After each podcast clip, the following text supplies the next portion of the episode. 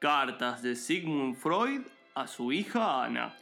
Querida Ana, hoy invité a los evangelistas a comer conmigo en la casa porque la verdad no puedo creer que no hayan probado nunca la fafa. En realidad comer es una excusa porque claro, cuando uno consume fafa no come nada. Así que es muy probable que estén todos drogados. Seguramente en este mismo momento que te escribo porque ya están aquí y ya pasaron a la habitación principal en donde dejé una bandeja muy grande llena de linitas de fafa. Muy parecido a esa película muy linda que todavía no se estrenó que se llama Cara Cortada. Postdata, puedo ver el futuro.